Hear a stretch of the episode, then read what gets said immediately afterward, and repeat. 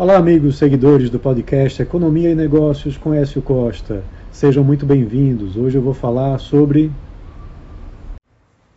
a dívida pública federal que bateu recorde atingindo 6,33 trilhões de reais em novembro. O valor veio junto com a divulgação do Tesouro Nacional que o governo central teve um déficit primário de 39,4 bilhões de reais em novembro, o segundo maior para o mês em termos reais em toda a série histórica.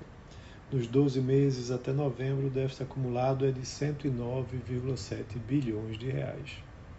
O aumento da dívida em um mês foi de 153,11 bilhões de reais, segundo o Tesouro.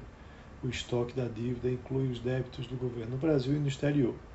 Em outubro, ou seja, no mês anterior, o passivo havia alcançado 6,17 trilhões de reais. Já em agosto, a dívida tinha chegado em 6,27 trilhões de reais e era até então o recorde da série histórica. Os dados mais recentes da dívida pública percentual em relação ao PIB são de outubro e apontam um crescimento para 74,7%, segundo o Banco Central.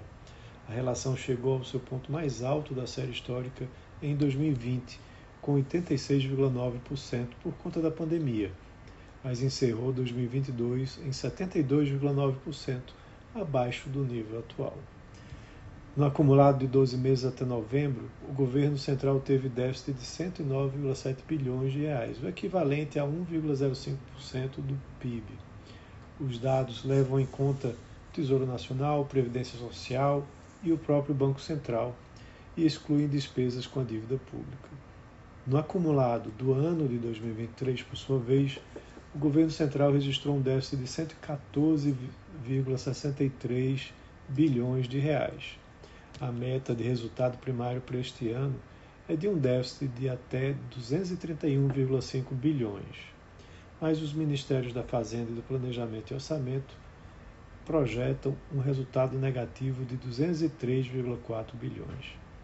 A receita líquida do governo registrou alta real de 4,2% em novembro, comparado com 2022, chegando em 136,92 bilhões de reais. Enquanto isso, as despesas totais subiram 20% na mesma comparação, chegando aos 176,31 bilhões. No acumulado do ano, porém, a receita líquida foi de 1,735 trilhão de reais, que é uma queda de 2,8%, enquanto as despesas totais somaram 8,85 trilhão, um crescimento de 6,9%. O esforço arrecadatório do Ministério da Fazenda aparenta não estar sendo efetivo, já que houve queda na receita e o governo tem aumentado consideravelmente as despesas, sem perspectivas de redução no ano que vem.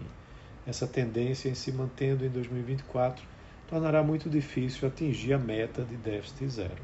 Então é isso. Um abraço a todos e até a próxima.